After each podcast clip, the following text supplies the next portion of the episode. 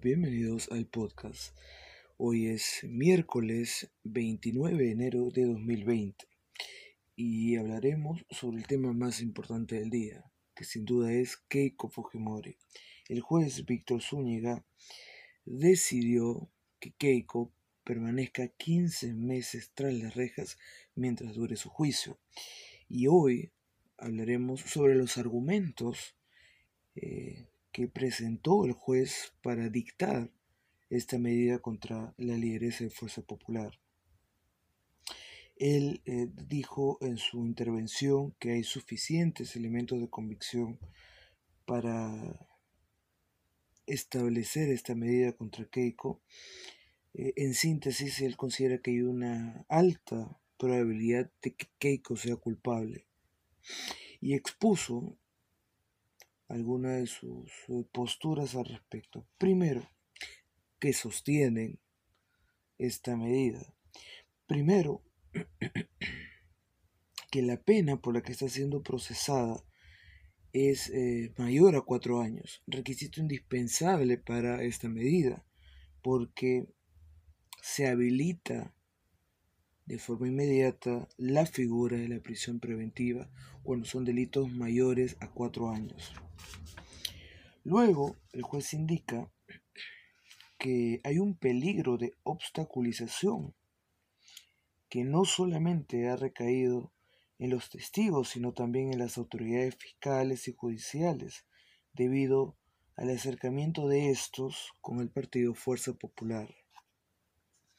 El juez indica que hay testimonios que revelan que miembros de la organización criminal que supuestamente eh, está encabezada por Keiko Fujimori trataron de intervenir en el proceso eh, por medio de autoridades del Ministerio Público. Incluso, dijo el juez, los abogados de Keiko se acercaron a los testigos y esto puede seguir ocurriendo en el futuro próximo. También el juez indicó que la falta de arraigo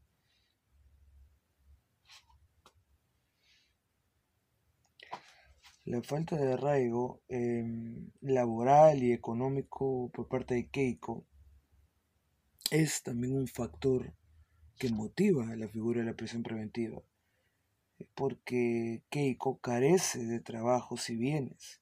La pregunta, o digamos la premisa, queda madura.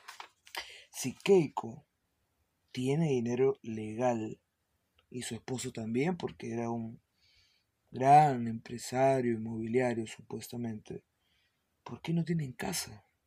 Es decir, ella paga actualmente un alquiler de 1.600 dólares por su casa. Suma más que suficiente para pagar de a pocos una casa.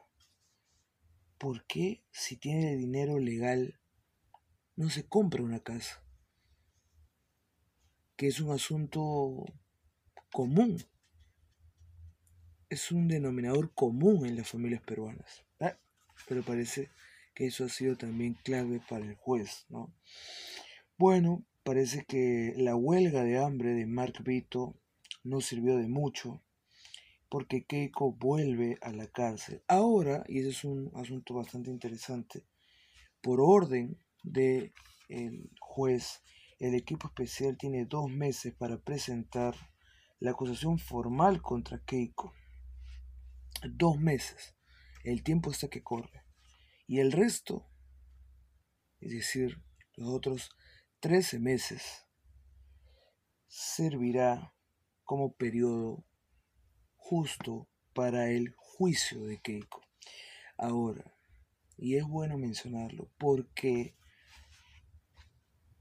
Vladimiro Montesinos fue investigado, acusado, procesado, sentenciado, todo en dos años. Bueno, también tenía muchos delitos y se tiene que acelerar el asunto porque digamos, si hay un juicio por cada delito, mm, la cosa se agrava, ¿no? Pero, ¿por qué en el caso de Vladimiro Montesinos todo es muy rápido? En el caso de Keiko Fujimori no. si Keiko es culpable, tres años de investigación no son suficientes. Tres años recopilando pruebas contra Keiko. Keiko lleva tres años investigada. Si es que es culpable y es cabecilla de la organización encargada de lavar dinero a través de Fuerza Popular, a través del partido, ¿por qué no está ya purgando condena? ¿Por qué ella no está sentenciada? ese show de investigarlo durante tres años, eh, ordenar su encarcelamiento, ordenar su excarcelamiento y volver a ordenar su encarcelamiento, es un show. Es una distracción evidente. Si Keiko Fujimori es culpable de estos delitos que se le imputa, lavado de activos, ya debe tener una sentencia, ya debe estar purgando condena. ¿Qué, le, qué esperamos? si es una delincuente mayor, ya debe estar tras las rejas. Y debería estar hace rato tras las rejas si es que es culpable.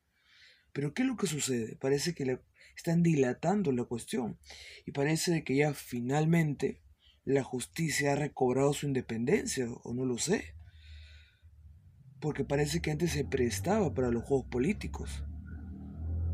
No sé si provenientes de el partido de Keiko, o de la fiscalía, o del gobierno de turno, no lo sé, pero parece que antes la justicia se prestaba para estos espectáculos.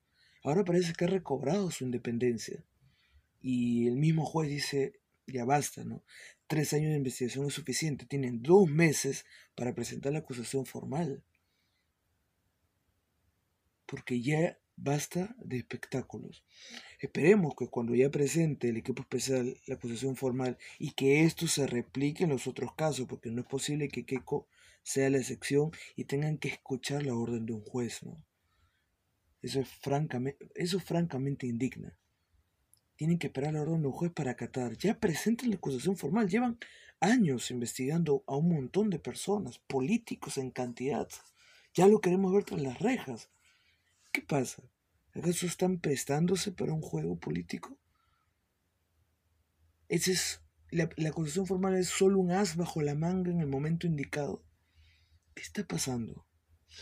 Bueno, esos eh, lo sabrán el equipo especial e imagino que el equipo especial eh, y su innumerable cantidad de acuerdos que tiene, porque acuerdos son hasta con testigos. Y ahora acá ocurre otra figura que también aprovecho en decirlo, ¿no? Ahora ser delincuente confeso es beneficioso para el delincuente. O sea, da gusto ser delincuente confeso, ¿no? Ser un criminal que se sincera frente a la autoridad está bien.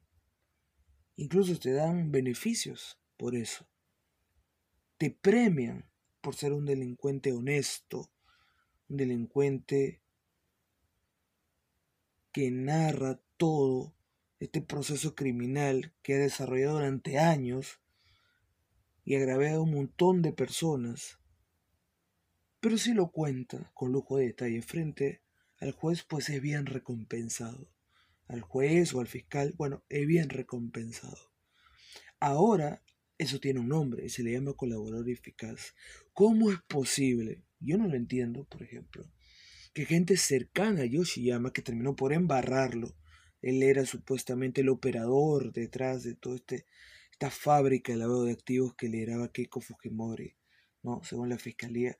Bueno, la gente cercana a Yoshiyama lo ha embarrado, en específico un familiar, ya saben ustedes quién es, ¿no?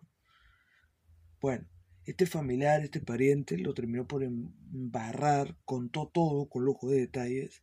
¿Y qué ocurre con él? La acusación también lo incluye a él como parte de la organización. Va a, purgar, va a purgar la misma cantidad de años, o cercana por lo menos, a Yoshiyama. Porque él también era, él quizá no era el, en el plano intelectual ni el operador, pero era un lacayo, era un mayordomo que se sometía a todo eso. Pero no era víctima, no era víctima ni secuestró a alguno. Él formaba parte de todo eso. Pero ¿qué ocurre? Como él contó y soltó la sopa, bueno, pues hay que darle beneficios y que enfrente su juicio y su investigación en libertad, ¿no? Acá ser delincuente confeso en el Perú es bien recompensado. Así de simple. Cuando más bien ser delincuente confeso es perjudicial.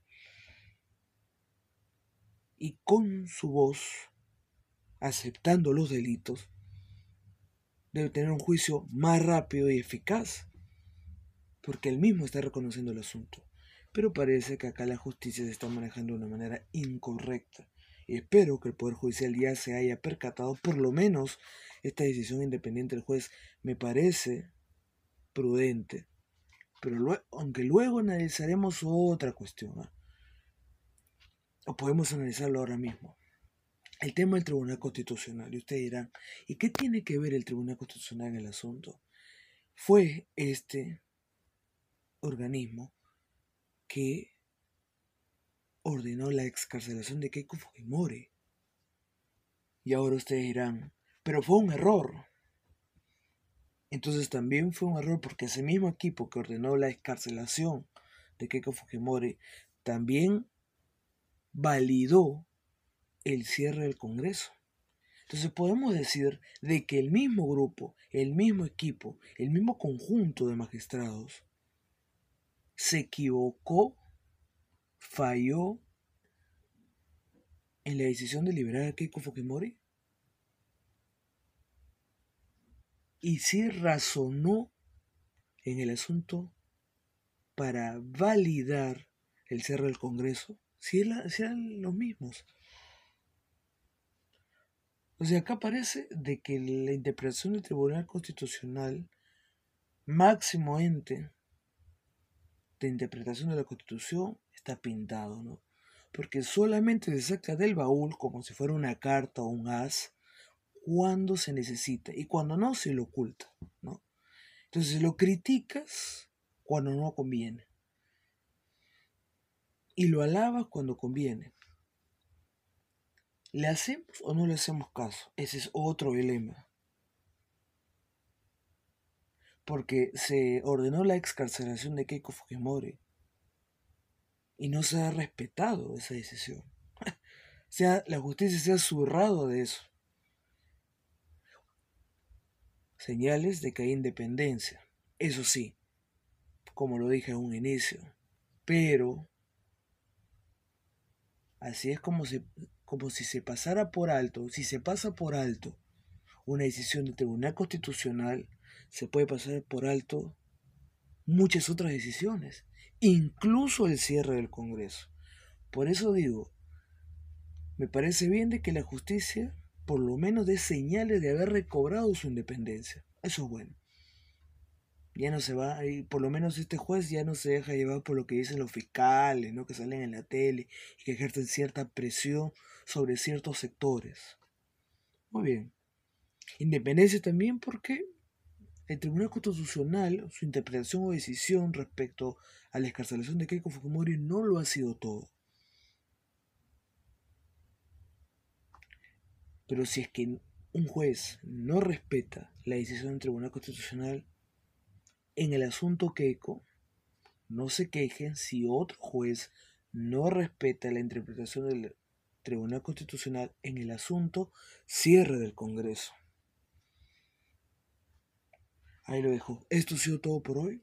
Los invito a darle me gusta, comentar y compartir los podcasts. Gracias a todos ustedes. Nos reencontramos en otra oportunidad. Buen día para todos.